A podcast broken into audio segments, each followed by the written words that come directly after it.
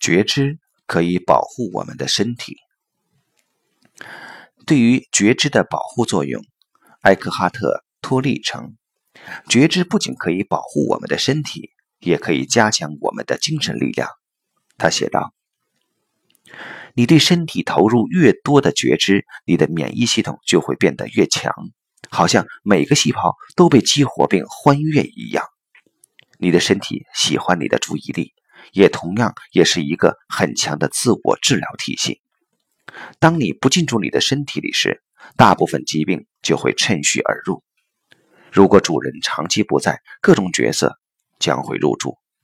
当你进入你的身体时，一些不受欢迎的客人就会很难入侵。不仅你的身体免疫系统会得到加强，你的精神免疫系统也会得到提升。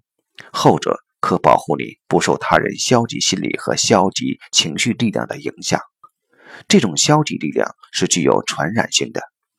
关注身体，并不是帮助你设立屏障，而是加强你的能量的振动频率。所以，任何低频率振动的东西，比如害怕、愤怒、抑郁等，会完全在一个与你不同层次的现实之中。他们不会再进入你的意识领域。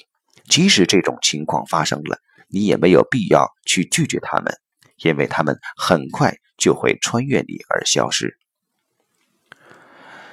对于没有足够体会的人而言，托利这一段文字太神秘了。但假如我们回到本文最初的 W 的例子上，就会明白这一道理并不玄虚。在这个例子中。M 对自己的身体和情绪缺乏觉知，结果他的身体患上了比较严重的感冒，而他的心理则陷入了严重的焦虑状态。假若这种状态持续下去，我可以推断，最多一年后他会出现更严重的身体疾病和更差的心理状态。其实，我最初在成都注意到他一个重要原因是隐隐为他担忧。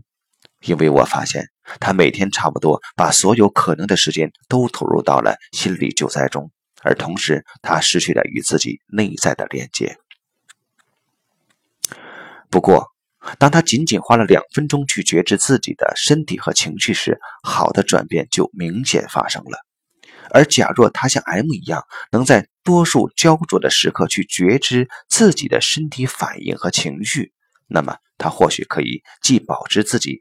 目前的工作强度，同时又不必付出身体和心理的昂贵代价。